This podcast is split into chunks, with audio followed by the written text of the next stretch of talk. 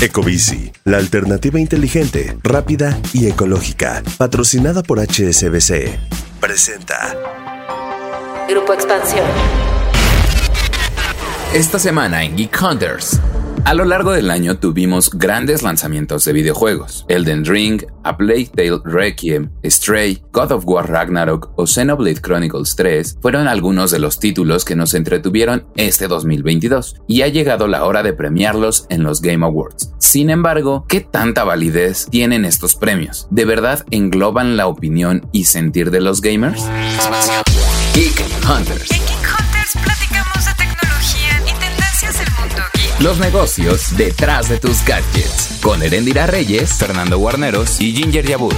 Geek Hunters. Hola Geek Hunters, estamos muy contentos de que estén escuchando un podcast más aquí en la plataforma de podcast de su preferencia. Y pues estamos a unos días de que sea el gran evento de los videojuegos en el año, los Game Awards, o como algunos le llaman, los premios Oscar de los videojuegos. Esa declaración para mí es un tanto polémica. Está bueno para abrir la conversación y por ello vamos a debatir acerca de esta ceremonia. Como solemos hacer aquí en este espacio, cuando tratamos temas de gaming, nos acompaña el buen Fernando Peñalosa. ¿Qué onda, Peña? ¿Cómo estás? ¿Estás emocionado por los Game Awards? ¿Sí te llaman la atención? crees que sean los, los Oscar de los videojuegos? Yo fíjate que este año tengo una, una sensación muy distinta de la que había tenido en años anteriores. Siento que mm, en este año como que ya me esperaba qué juegos iban a estar. Siento que este era así el, el anuncio anticipado, o bueno, por lo menos a mí me pasó así. Yo no sé si tú tienes alguien, alguno que, que creas que sobra, alguno que te faltó. ¿Qué onda? ¿Tú ya los jugaste? No, o sea, creo que ese es un tema por el cual discuto este tema de si son los Oscar de los videojuegos o compararlo con el cine, como ya lo hicimos en el episodio anterior sobre gaming. Si no lo han escuchado, vayan a ese capítulo porque también está muy buena la conversación. En el caso de, de los videojuegos, creo que estar al día con todos los lanzamientos es muy complicado. En primera, por la economía. Los videojuegos ahora son cada vez más caros y conseguir cinco títulos a lo largo del año, pues tal vez es un poquito más difícil para todos los usuarios en general. En este caso que son lanzamientos AAA, pues sí te llaman mucho la atención y son los que tienen más acceso a la gente, pero no los he jugado todos. Creo que sí, ya sé cuál sería yo para mí mi juego del año, aunque he de mencionar que también estoy jugando títulos que no son de este año, pero los considero mis juegos del año también, ¿sabes? Es como esta experiencia de llevarlos a esa mm, narrativa de pues, el juego es atemporal, lo puedes disfrutar en cualquier momento y tal vez un juego de 2002 que nunca había jugado es mi juego del año 2022 o algo así. Eso también está chido. Pero bueno, antes de seguir conversando acerca de, del sentir, a mí sí me gustaría plantear algunos temas de la historia de los Game Awards, porque no son la única ceremonia relacionada con premios para videojuegos. Y creo que en este caso sí ha tenido mucho peso de marketing y de posicionamiento de marca. El objetivo que los Game Awards pretenden realzar es el de reconocer y defender la excelencia creativa y técnica en la industria de los videojuegos. O sea, está, está muy chido, es un objetivo muy loable para nosotros que somos gamers. La neta sí está cool que se le reconozca a los desarrolladores y también es uno de esos propósitos dar a conocer la historia de la gente que está detrás de los videojuegos, la gente que está trabajando, que también se parten el lomo trabajando muchísimas horas. Bueno, los Game Awards fueron creados por Jeff Keighley en 2014. Los gamers seguro lo han de conocer. Él ha trabajado como periodista, conductor, está muy relacionado al mundo de los videojuegos. Tiene un consejo asesor que tiene personas top en la industria. Nada más por mencionar algunos nombres. Está Lisa Su, que es la CEO de AMD. Laura Mill, que es la directora de operaciones en Electronic Arts. Hideo Kojima, Phil Spencer de Xbox y Duke Bowser, el villano de Nintendo. I finally found it. Now who's gonna stop me? Y pues esos nombres le dan validez al evento, pero creo que es también relevante mencionar que ellos no son parte del jurado. Entonces, el tema que yo tengo como un poquito de crítica a los Game Awards es que no existe, o sea, son una votación que hace el público, supuestamente, y no existe una academia de artes de videojuegos o algo similar como sucede en los Oscar o en otros premios, que sí existe un jurado que está calificando la calidad de, de estos títulos. Entonces ahí esa es una de las críticas que yo mencionaría al respecto. ¿Tú cómo lo ves, Peña? Yo fíjate que tengo ahí este igual algunos sentimientos encontrados. Creo que me pasa lo mismo, pero creo que sucede en general en los premios. O sea, eh, esta sensación creo que la podemos ver repetida en los mismos Grammys, en los Oscar o los semis, en fin. O sea, tienes por un lado todo este board de asesores que está lleno de nombres así gigantes, ¿no? Pero por otro lado, también como los videojuegos trató de salirse de este tema como de la academia y como de valorar un poquito más el tema de la comunidad, se fueron, o los premios en general, se fueron por este tema de dejar que la gente vote, de dejar que la gente emita sus opiniones, que por un lado me parece bien, porque le das ese poder a la comunidad de los videojuegos y tal, pero terminas mucho más en un formato de juego más popular y que no necesariamente termina siendo el más bueno. Y creo que por ahí viene un poco mi duda en realmente qué tanto está, está funcionando, ¿no? Si tú tienes una muy buena campaña de marketing, tienes una muy buena campaña de PR, pues puedes combinar ambos formatos, ¿no? O sea, en el hecho de que la gente te reconozca, que lo tengas muy en la cabeza el juego nuevo, en fin, y por otro lado incluso también hasta la temporalidad en la que sale. O sea, es, voy a poner el caso de God of War. God of War tiene muy poco que salió y los premios están aquí, ¿no?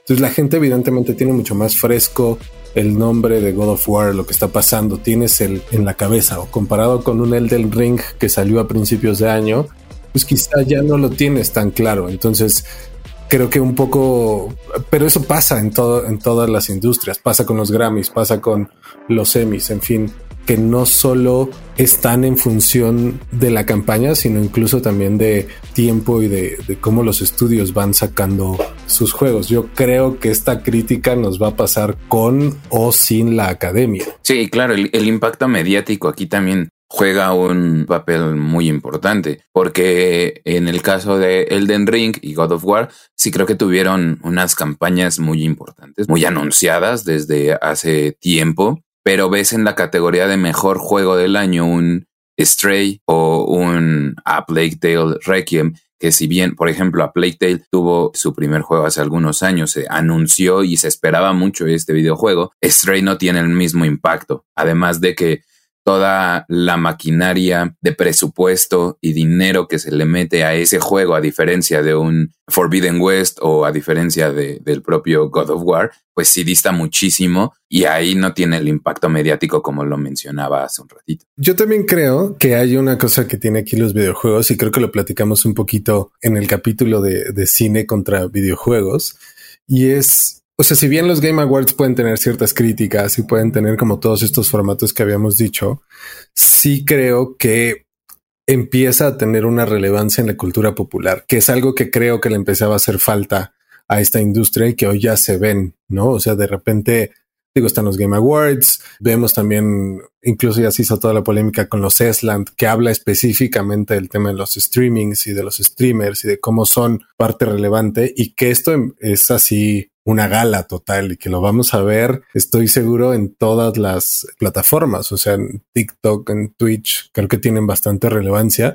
E incluso me gusta que ya los Grammys anunciaron también que van a incluir esta en sus premios como la mejor música para videojuegos. Por más que luego eso también nos puede llevar a otra discusión porque muchos fueron del año pasado y todas estas cosas, pero esos espacios creo que se empiezan a ganar y para mí hay que dar esos pasos, hay que empezar a ir a meternos en la cultura popular, que veamos que el glamour que se tiene, que veamos todo el proceso que implica hacer un videojuego, para mí eso es de lo que más se está ganando últimamente.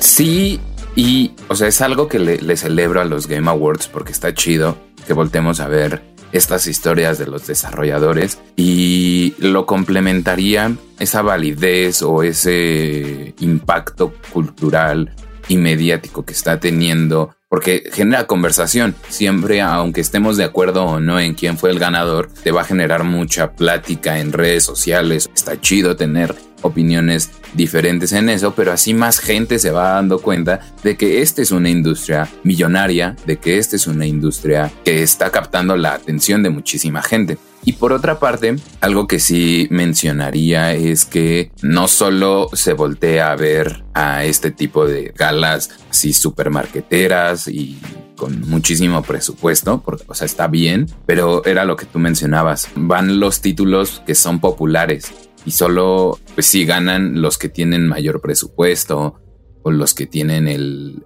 dinero para posicionar su marca de alguna forma. Y también es necesario, aunque tienen una categoría de mejor indie, hay una industria también enorme de videojuegos indies y hay muchos eventos alrededor del mundo que también están premiando a los desarrolladores independientes. Pienso, por ejemplo, en PAX en Boston. Es el, evento también a donde muchísimos desarrolladores independientes están yendo para vender sus juegos y que lleguen a mucha más gente, pero también ahí se están premiando los videojuegos.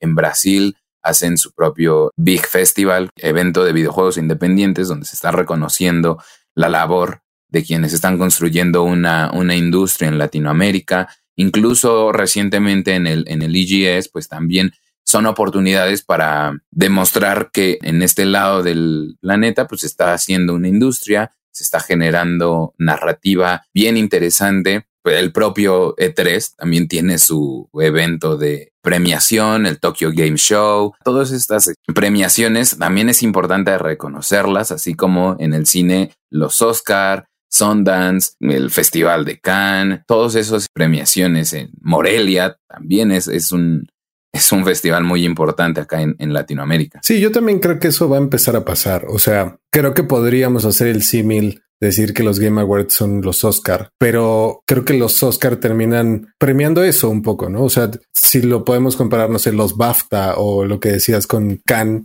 creo que también terminan siendo como que reconocen otras cosas, ¿no? Incluso lo platicábamos antes de este espacio, el tema de incluso de las categorías, ¿no? O sea, es como estamos comparando juegos globales, pero a lo mejor hay unos que son técnicamente mucho más desarrollados, van a terminar siendo una categoría mucho más impresionante, evidentemente, porque tienen muchos recursos técnicos, muchas horas, mucho todo pero luego puedes encontrarte juegos que a lo mejor en su concepción misma no requieren de tantos recursos técnicos, de gráficos espectaculares para hacer una gran historia y para demostrar lo que son los videojuegos. Creo que se intenta un poquito con el tema de, no sé, su categoría solo de VR o su categoría de juegos independientes, por ejemplo. Pero a medida que vamos avanzando y que la industria se va a ir desarrollando más, creo que vamos a empezar a ver más cosas relacionadas a lo técnico, a lo musical, al desarrollo, a la dirección, incluso temas de personalización, de dirección de arte, en fin, creo que se están dando pasos para allá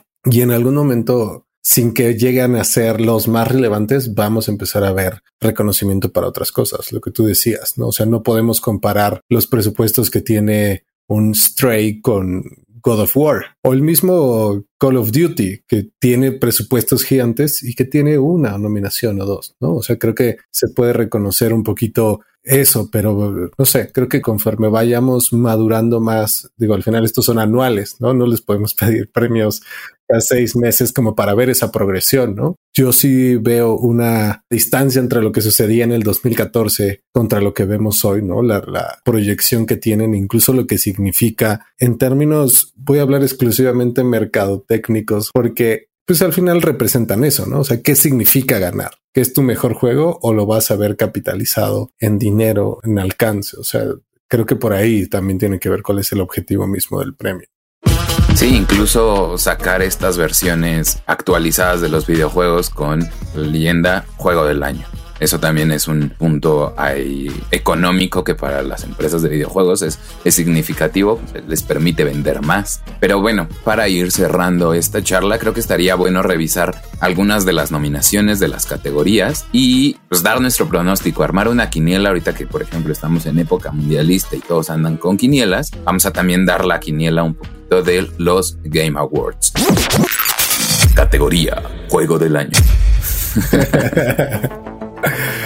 A ver, yo aquí, aquí mi, mi voto es mi porra, más que mi, mi voto. A mí me gustaría que lo ganara Elden Ring. Creo que fue uno de los juegos que más disfruté, que más me gustó estéticamente la historia, todo, y que creo que le hace mucha justicia a ese videojuego como de antaño, que te cuesta trabajo, que es difícil. Entonces yo, yo ahí me iría por Elden Ring. Fíjate, yo me voy más al underdog, a la sorpresa. Me iría con Stray, porque en términos jugables presenta una dinámica, no sé, a mí me, atrapó muchísimo tomar el papel de un, de un gato y se me hace una como renovación, sí, una evolución del plataformeo. Entonces me, me gusta mucho la, la dinámica de, de Stray y yo por eso, más allá de las capacidades técnicas y todo ese tipo de, de cosas, yo me iría con, con ese videojuego. Sí, a mí me gusta mucho ese recurso también, ¿no? O sea, es, está padre ver historias distintas que siempre es lo que queremos. Entonces, Stray también tiene ahí mi, mi amor. Incluso eh, te voy a decir, en otras categorías, a Plague Tale, el Requiem, sobre todo porque para mí fue una sorpresa. No me lo esperaba tan bueno y creo que terminó siendo un gran, gran juego y no me lo esperaba así. Otra categoría, no vamos a decir todas porque son muchísimas. Y obviamente no hemos jugado todas las o los títulos. Ah, yo casi todas. ¿eh? no sé, o sea, no hay tanto tiempo para jugar tanto. Sí, sí, además juegos de 80 horas. Sí, sí, sí, ahora ya, ya son enormes. Otra que podemos resaltar es mejor juego indie. Ahí yo le daría, o sea, está Stray obviamente en esa competencia y sería un poquito como mm, contradictorio no darle el premio si le doy el mejor juego del año, pero pues como mención honorífica sí se lo daría a Tunic. Sí, yo también justo es lo que te iba a decir. Creo que ahí se lo va a llevar Stray, pero Tunic es, es un gran juego. eh. Creo que merece mucho la pena ahí darle una vista a Tunic también. Ok, y para finalizar tenemos la categoría juego más esperado. Ahí cuál sería tu juego más esperado? Está Final Fantasy XVI, Hogwarts Legacy, que también se va a ver espectacular ese, Resident Evil 4, Starfield o The Legend of Zelda Tears of the Kingdom. Yo ahí eh, le tengo muchas, muchas ganas a Starfield, porque además fue uno de los que nos retrasaron por pandemia y todo lo que estaba pasando. Entonces yo Starfield así 100% lo estoy esperando. A ver si no me termina decepcionando. No creo, espero que no. Pero este Starfield es así de precompra todo ahí 100%. Fíjate que en ese caso yo estoy en la misma posición que tú, solo que con The Legend of Zelda Tears of the Kingdom. Sí, es un juego que estoy esperando desde hace. cuando se anunció? Como tres años en el E3, no, no recuerdo bien, pero sí, o sea, ya lo espero muchísimo y yo creo que es una apuesta muy interesante de Nintendo porque, bueno, Breath of the Wild vino a renovar la fórmula del mundo abierto. Yo sí me estoy esperando a ver qué van a hacer para darle un giro a todo eso. Entonces, Tears of the Kingdom es mi juego más esperado y creo que el próximo año lo podríamos ver entre los nominados a, a mejor juego del Sí, año. sí, yo también digo, Zelda es, además por todo lo que trae en el corazón de uno, ¿no? Yo solo le doy un poco de ventaja a Starfield porque también, o sea, al final sabemos que Zelda va a ser un mundo abierto, que va a tener todas estas cosas. Starfield se va a aventurar más a este como No Man's Sky, que es un espacio que es casi infinito y a ver si, si se logra como nos prometieron. Entonces yo un poquito por eso le doy esa, esa ventaja. Y aunque no es mi juego más esperado, digo aquí Leo Luna nos está diciendo que qué feo que no votamos por Final Fantasy. La verdad es que no iba a decir Final Fantasy.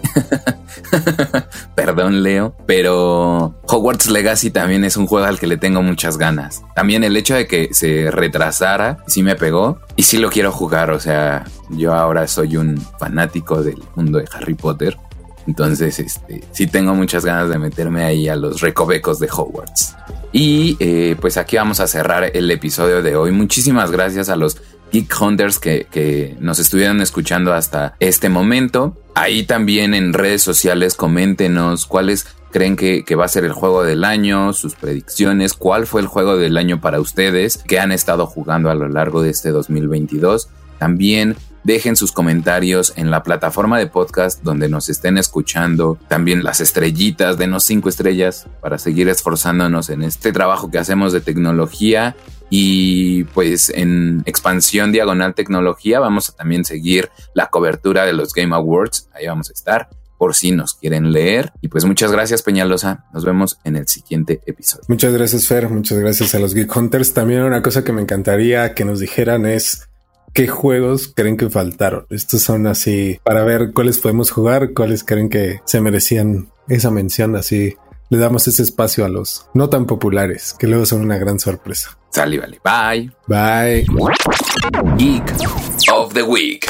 La información que traemos para ustedes el día de hoy nos da un gusto especial. HSBC se suma a Grupo Expansión en la apuesta por la movilidad ecológica de la Ciudad de México, convirtiéndose en el primer patrocinador en la historia de Ecobici. Con la modernización de este sistema de bicis en la ciudad, la iniciativa privada estará contribuyendo a elevar el número de visitantes nacionales y extranjeros a la Ciudad de México, ya que los turistas ven este sistema como una opción viable, segura y cómoda para transportarse y conocer la ciudad. La cobertura del sistema pasará de 3 a 6 alcaldías y sumará 207 nuevas estaciones. Ecobici pasará de 6.500 a 9.308 bicicletas con un diseño innovador. Se espera que cuando concluya la ampliación en el número de bicis, este sistema de movilidad pública sustentable en la capital del país sea el tercero más grande del mundo, después del de Londres y Nueva York. Además, Ecobici no solo crece, sino que se renueva. La modernización del sistema tiene como meta que en 5 años podamos reducir la huella de carbono en 8.300 toneladas, lo que equivaldría a plantar 49.000 árboles en la Ciudad de México. A partir de ahora, los usuarios pueden tener acceso al sistema de uso de bicis compartidas a través de una aplicación móvil desarrollada por Lyft